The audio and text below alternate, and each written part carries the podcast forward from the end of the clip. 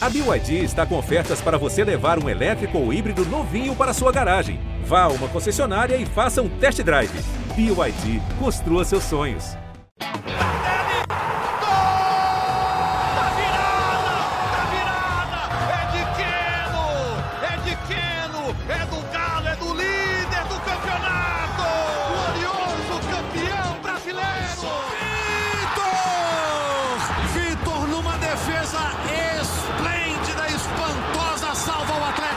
Muito bom dia, muito boa tarde, muito boa noite. Alô, massa do Galo. Eu sou Marcelo Jordi e estamos começando mais uma edição do GE Atlético. Comigo aqui, a Laura Rezende, o Fred Ribeiro, repórteres do GE. Globo e a Carol Leandro, a voz da torcida. Para começar, enfim, Patrick chegou, Carol. O Pantera Negra já está em BH, agora é só os exames e estamos montando os Vingadores do Galo. Vai faltar fantasia em Belo Horizonte, hein, Jordi? E bora, Vingadores, explica isso aí. Já temos o Homem-Aranha, o Incrível Hulk e agora o Pantera Negra. O Galo está montando o seu plantel não só de jogadores, mas também de super-heróis. E os super-heróis atleticanos vão, vão se reunindo e cada dia aumentando a, a esperança da massa, né? Estou muito confiante que, que eles vão encaixar, viu, Jorge? Olha que se contar o Hever, já tem o Capitão América também, hein? Temos o Capitão América, bem lembrado. E o, e o Vargas, né, que é o Homem de Gelo, pode ser considerado um super-herói também. Bacana, bacana. Fred, fala mais pra gente aí sobre essa chegada do Patrick, como é que foi essa negociação, o desfecho dela. Desfecho ainda falta oficializar, né, já que o jogador vai passar por exames. Pois é, Jordi, amigos, o Patrick é um sonho antigo do Cudê, né? O Cudê tem essa mania, a gente já destacou no podcast. Mania entre aspas, ele gosta de, de se reforçar com jogadores da confiança dele, que ele já trabalhou, que ele já conhece, foi assim com Bruno Fux, com o Edenilson e agora o Patrick aí, que vai reeditar a parceria com, com o Meia.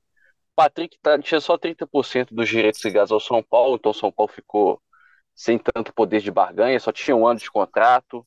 O próprio Casares, o presidente do São Paulo, falou sobre isso, né? Que o Patrick poderia assinar um pré-contrato em junho. E o São Paulo acabou aceitando aí nessa negociação. Teve o Rafael, né? O São Paulo contratou o Rafael do Atlético, vai abater os valores, o Galo vai pagar uma parte para São Paulo, uma outra parte vai para o Internacional e para o Monte Azul, que é um clube ligado ao empresário do, do Patrick, que vai assinar por duas temporadas e, se eu não me engano, é o quinto reforço oficial do Atlético aí, mas o jogador para o setor de meio de campo. Laura, você fez o contato aí né, com o empresário hoje para registrar a chegada do Patrick, né? O Globo Esporte lá estava no aeroporto acompanhando a chegada, né? Conseguimos fazer vídeos e fotos, né? Da chegada do jogador. Como é que foi essa conversa do empresário aí, essa, esse, esse, a, a, esse cerco ao desembarque uhum. do reforço atleticano? Fala Jordi, Fred, Carol, toda a massa atleticana. A gente estava nesse cerco há muito tempo, né? Fred apurando de um lado, o pessoal do GE de São Paulo de outro, a gente aqui na redação também. E aí hoje de manhã a gente teve a informação que o Patrick desembarcaria em Belo Horizonte no início da tarde. E assim foi feito, né? Vai passar por exames, logo depois o Atlético também já enviou um comunicado para a imprensa confirmando que o atleta ia desembarcar em Belo Horizonte, ia passar por exames, e aí sim ia ser oficializado. É, então nessa tarde ele deve fazer todo esse protocolo para depois, enfim, é, ser anunciado pelo Atlético como sexto reforço para a temporada. É o, o Patrick que veio de, São, veio de São Paulo, né, de Congonhas para Belo Horizonte, teve um atraso pequeno no voo também, mas vai ser esse sexto reforço do Atlético para o meio campo. Fred, é, nessa janela do Atlético, né, entre saídas e, e, chegadas, né, matéria que foi destaque no GE. Globo hoje, o Atlético conseguiu né, embolsar cerca de 30 milhões, correto? É, exatamente, assim, os valores, assim, o Atlético, eu sempre pegando essa, o chamado transfer, né, que é o quanto que o clube paga para comprar direitos econômicos de outro clube, né, que é o caso do Patrick, foi 8 milhões de reais, e o Edenilson do Inter, que foi por volta de 6 milhões aí de reais também, dá 14 milhões. O Atlético fez um pacotão com o Fluminense, o Keno e o Guga. O Natan até caiu, mas estava inserido nesse pacote de 13 milhões de euros. Teve o Nath Fernandes por River Plate, que por volta aí de 10 milhões de reais mais a quitação da dívida, somando o que o Atlético vai investir nesses transfers e o que vai gastar, aliás, o que vai receber da venda desses jogadores, dá um saldo positivo de quase 30 milhões de reais. É, algumas transferências, é bom destacar isso, né? Algumas transferências podem ser inseridas no balanço do ano passado, porque foram efetivadas ainda em 2022, e outras já vai cair para o balanço de 2023, que, por exemplo, é o caso do Jair, que vai ser vendido para o Vasco por volta de 13 milhões de reais, e o Patrick agora comprado junto ao São Paulo. Ô, ô Fred, é importante esse lucro principalmente nesse início de temporada do Atlético, que é, até o diretor de futebol, Rodrigo Caetano, já na última semana confirmou que há alguns atrasos, né, relativo a 13 terceiro, direito de imagem, aquela queda nas receitas normais e naturais de final de ano, de fim de temporada, e também por causa da questão do shopping, né, é, você está sempre por dentro também dessa questão do shopping, esse lucro em relação a, a, a chegadas e partidas é importante para o Galo dar uma, é, uma equacionada também nos cofres, né, Fred? É perfeito, assim, até acredito que o planejamento assim de vender jogador, até está sempre obrigado a se desfazer de uma peça ou outra, né? O, a venda de direitos econômicos está na lista acima, assim, na lista das receitas do Atlético anualmente. Só que assim vale lembrar para o torcedor que esse valor que a gente está debatendo, está analisando, ele não é pago à vista, né? O Atlético quase nunca paga uma compra de jogador à vista e quase nunca também recebe quando vende alguma peça, mas sempre entra valores interessantes na, no que a gente chama de parcela à vista ainda. Né? Então, acredito eu que o, o Galo vai pegar um, uma boa parte desses valores que vão entrar de uma vez na venda dos jogadores para quitar esses atrasados com o elenco. Carol, o torcedor fica com uma calculadora na mão aí nesse vai e vem, entra jogador, etc. Ou a preocupação é só com o time em campo? Ah, Jorge, acaba ficando porque é muito falado, né, sobre a questão financeira do Galo. É, saiu a notícia dos salários atrasados, a gente não gosta, porque a gente sabe como é que joga diferente um elenco que não está recebendo direito. Então, é importante a gente colocar na balança né, dessas saídas também esse saldo positivo. Porém, gostar, gostar mesmo, a torcida gosta é, é dos nomes, dos jogadores, das contratações. Tentamos só pesar mesmo, né? A necessidade do Galo em vender. Porque a gente sabe que é necessário, então a gente vai ter que conviver com isso. Agora, que a gente gosta mesmo é, é de falar que o jogador vai chegar, que vai segurar, igual seguro, depois da notícia o Galo negou, né? A notícia do Hulk, por exemplo. Essa notícia é a notícia que a gente gosta, gosta de saber, mas é importante a gente também ficar por dentro dessa questão dos valores, porque isso é muito falado, isso é muito utilizado como no contexto, né? Então, assim, ó, precisamos vender porque o time não está bem financeiramente. Não dá para contratar todo mundo, montar um super elenco, porque o Galo não tem dinheiro para isso. Então, se quando a gente deseja muito algo, o impeditivo é financeiro, então é importante a gente ficar ligado nessas contas também do Galo mas com essa consciência do que o Fred falou, que muita coisa é parcelada, então não adianta achar que está sobrando 30 milhões no cofre do Galo nesse momento. O Galo não tem 30 milhões na conta nesse momento. E Você tem, Carol, 30 milhões na conta aí? Eu? Quem dera! Quem dera! Se eu tivesse 30 milhões na conta, eu tava comprando meia, dando de presente pro Galo, Laura. Eu não tenho nada na conta hoje. Mas, que, mas eu que quero isso? que o Galo consiga. Mecenas se Atlético. eu quero que o Galo consiga se estruturar para daqui a alguns anos ser comum a gente falar que o Galo tem sim sobrando 30 milhões, 40, 50 para fazer as grandes contratações, montar grandes times e ficar cada vez é, menos devedor, né? Não consigo pensar se conseguimos zerar essa dívida, mas estar menos devedor vai ser muito importante para o Galo, porque isso dá saúde também. Na hora de vender, você não precisa vender no desespero, não precisa vender por qualquer valor. Isso tudo é muito importante. O grupo dos quatro R's vai mudar de nome, vai ser quatro R's e um C, um C da Carol, né? A nova mecenas do Atlético. Mas já que a gente está falando de dinheiro, né? O, quem saiu valorizado do clube foi o Jair, né? É, foi, vamos, o negócio né, é, girou em cifras bem altas, né, Carol? O, o, aproveitando aí o, o, o Jair para você, vai com Deus ou deixa saudade? Bom, o Jair, para mim, é um cara. Eu falei a mesma coisa quando eu falei do, do Keno e do, e do Guga, que é um jogador que fez parte do elenco histórico do Galo. É um jogador que já estava aqui há bastante tempo. Ninguém é titular no Galo durante tantas temporadas à toa. Então, assim, é um jogador de qualidade. O Galo reforçou demais o meio, o meio campo. E ele era um dos jogadores que tinha mercado, olhando para essa necessidade do Galo de vender mas fica na história, é, é um muito obrigado. Ele não vai embora daqueles que você fala assim, vai embora, pelo amor de Deus, não é isso. Mas eu acho que é uma oxigenada boa para o Galo, para o Jair, que também já passou por altos e baixos aqui. Não é. Não, nunca foi aquele jogador incontestável, assim, insubstituível, mas é um cara que com certeza vai fazer, vai fazer falta. Semana passada a gente estava falando da formação do meio de campo, e a formação passava, pô, o Jair fica ou não fica? Porque ele é esse jogador que, se ele ficasse, para mim, ia jogar com ele e o Edenilson no meio de campo do Galo. Agora eu entendo que é o Alan e o Edenilson, Zarate e Patrick ali na frente, exatamente pela importância que ele sempre teve no Galo. E desejo toda sorte do mundo para o Jair, menos contra o Galo, óbvio, mas que ele consiga fluir na carreira dele, sempre foi um profissional muito correto com o Galo e vai e, e tá na história. Esse elenco de 2021, a gente tem que cuidar muito deles para que eles saiam e a gente sempre lembre que eles fizeram parte da, da nossa história.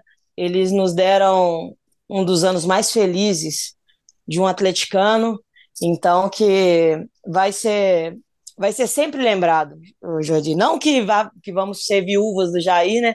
Mas vai ser sempre lembrado. Ô Fred, entre a chegada do Jair e depois essa saída para o Vasco, o lucro do Atlético é um, tem um número que chama bastante atenção, certo? É, o Jair é, é um dos mais antigos do elenco, né? Já pode considerar um ex-jogador. Ele foi contratado em outro momento financeiro, esportivo também. Ele, o Atlético usou no começo um artifício que foi o Jair ter entrado na justiça contra o esporte no fim de 2018. O Jair conseguiu nessa rescisão é, unilateral e fez o, o, acordo com o Atlético, só que acabou numa composição amigável. O esporte pagou o que devia ao Jair, derrubou a, a ação trabalhista e o Galo é, e o esporte chegaram no acordo para o Atlético perdoar uma dívida do esporte com o, com o próprio Galo a respeito do do atacante André, cerca de um milhão e meio de reais, e agora o Jair vai, vai sair por 2 milhões e meio de dólares, que dá 13 milhões e um pouquinho na conversão do, do, de dólar por real, então é um, é um lucro muito interessante, é um jogador que ficou quatro temporadas no Atlético, muitos jogos, né, quase 200 jogos, sem contar os títulos, e ainda vai dar um lucro interessante para o Atlético. Acho que o próprio Jair, acho não, certeza, é uma informação, né? O Jair pediu para encerrar esse ciclo e crê em novos áreas para a carreira, quer mudar de clube, e acredito que ele teria dificuldades de se encaixar nesse esquema que o Cudê gosta mais de adotar. Eu acho que até pela questão dos reforços, né, que o Atlético teve na temporada. Ele entendeu que eram muitos reforços naquele setor e que a concorrência seria mais pesada, né? Teve a chegada do Edenilson, teve a chegada do Igor Gomes, agora o Patrick, o retorno do Johan, que estava emprestado ao Bragantino, e ele entendeu que aquele ciclo dele tinha encerrado, até por conta dessa concorrência maior que eu acho que ele teria para disputar uma vaga ali no meio de campo, e aí pediu para ser no, negociado, assim, não por uma insatisfação, né, Fred, mas por entender que ele precisava de ter novos ares, de é, ir para outros clubes e iniciar uma nova jornada. Ô, Laura, e, no, e se pensar que em 2022 ele já teve a concorrência com o Otávio, que em alguns momentos teve essa alternância de titularidade, né? Então ele já não estava com aquela vaga tão cativa no, no time do Galo e está indo para um time que está em reformulação. A tendência dele de chegar lá e ser titular absoluto é muito grande. Então, pensando na carreira do Jair, essa mudança pode sim ter sido muito boa para ele.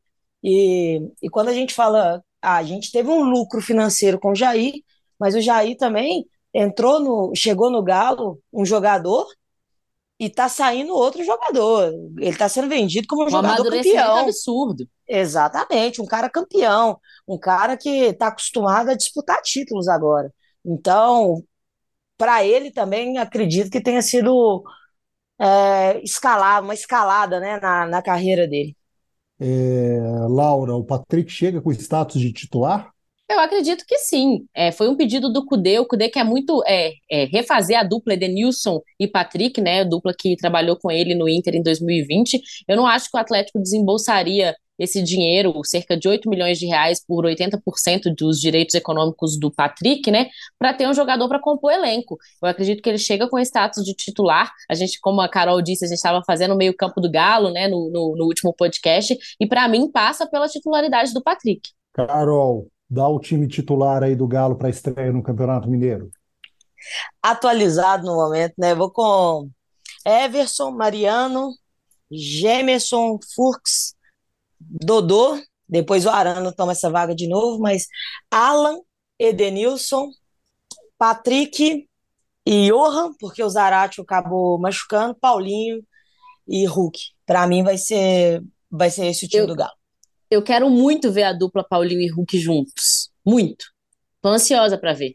Fred, você tá de acordo com esse time aí da Carol? Acho que sim, assim, eu Aí, né, né, nem discordando da Carol, você tem que ver qual vai ser esse planejamento. Acho que o Atlético, não sei se ele vai arrancar na temporada com todos os titulares, tem que ver o planejamento do ponto de vista físico, mas hoje os 11 ideais aí talvez seria esse mesmo da Carol. É, vale destacar que o Mariano, por exemplo, ele teve uma semana de treinos na academia, de fortalecimento muscular, ele tá aí na campo, mas não tá treinando totalmente liberado, não tem, tá com um probleminha físico. Aí a questão do Johan vai ser uma briga boa para saber quem vai ser o substituto do, do Zarate, porque esses três meias à frente do Alan, que o Poder gosta muito de usar, tá, estão desenhados no Patrick na esquerda, o Edenilson talvez mais centralizado, mas o Edenilson pode jogar no meio, o Igor Gomes agora também pode ser um concorrente forte pro Johan para essa vaga do, do Zarate, mas acho que não vai fugir muito disso não, Jorge. Só uma informação sobre o Zarate, teve a lesão do, do ligamento, né, no tornozelo, além de uma pequena fratura, mas o Atlético é otimista e trata é, a recuperação como oito semanas de departamento médico, então não é uma lesão que vai tirar o Zarate de uma boa parte da temporada, pelo menos é o que se espera. Boa. É, mas já tira da Libertadores, né? Porque tira da estreia da Libertadores. Você, você tem o jogador saindo do DM, mas ele perdeu Até a pré-temporada, que é o momento, tudo. né? É, perdeu a pré-temporada, que é o momento de alinhar a parte física. É, vai, ser uma, vai ser uma baixa importante, sim, principalmente pensando na Libertadores. Pergunta para os dois setoristas. É, é, falando em estreia de Mineiro, estreia na Libertadores, o pacote de reforços do Galo, os pedidos do Cudê, nessa primeira janela, está fechado ou ainda pode aparecer mais gente? Eu acredito que sim. Tá fechado. É, não sei, assim, o Atlético vai buscar um zagueiro e um lateral direito, né? Nem, não é nem um esquerdo, né? Porque, apesar da lesão do Arana, eles querem algum lateral para disputar a titularidade com o Mariano. Eu vejo o Paulo Henrique muito como uma reposição de elenco, assim, para algum jogo, para poupar o Mariano até pela idade do Mariano. O elenco do Atlético hoje, eu posso estar enganado na conta, mas é por volta de 29, 30 jogadores. Acho que é um número bem razoável, se não for exagerado, para o Cudê trabalhar. Acredito que o Galo só vai contratar novos reforços se tiver a saída de alguém. Carol, você acha que tá bom para começar ou tá na expectativa da chegada de mais alguém? Jorge, eu acho que o Galo encerrou as, as contratações da, dessa janela mas eu gostaria que tivesse contratado um substituto para o Nacho. Eu acho que as outras perdas do Galo nós conseguimos repor. O Keno saiu, mas o Paulinho chegou, o Guga saiu e o Pedro Henrique, Paulo Henrique, o lateral direito chegou. O Alonso foi embora, o Furks chegou. No meio de campo, perdemos o, o Jair ali na volância, chegou o Igor Gomes, chegou o Edenilson, tudo isso foi reposto. Para mim, a única peça que não teve uma reposição que joga exatamente na mesma função é o Nacho. Mas eu também não acredito que o Galo vá buscar, que o Galo esteja à procura desses jogadores. Então, eu acho que o Galo encerrou e, e eu tô bem, eu tô bem esperançosa com esse elenco do Galo, assim, é, confiando muito, né, que o departamento médico não vai ficar muito cheio. Quando a gente tiver o Igor Rabelo e o Arana saindo de lá, o Galo vai estar com um baita elenco que pode dar render bons frutos para o Galo nesse ano. Valeu, então. Agradecendo aí a participação da Carol Leandro, a voz da torcida do Atlético, a Laura e o Fred Ribeiro, setoristas do Atlético no GE. Globo. A gente vai encerrando aqui essa edição do GE Galo, agradecendo a você, torcedor, pela audiência e até a próxima semana.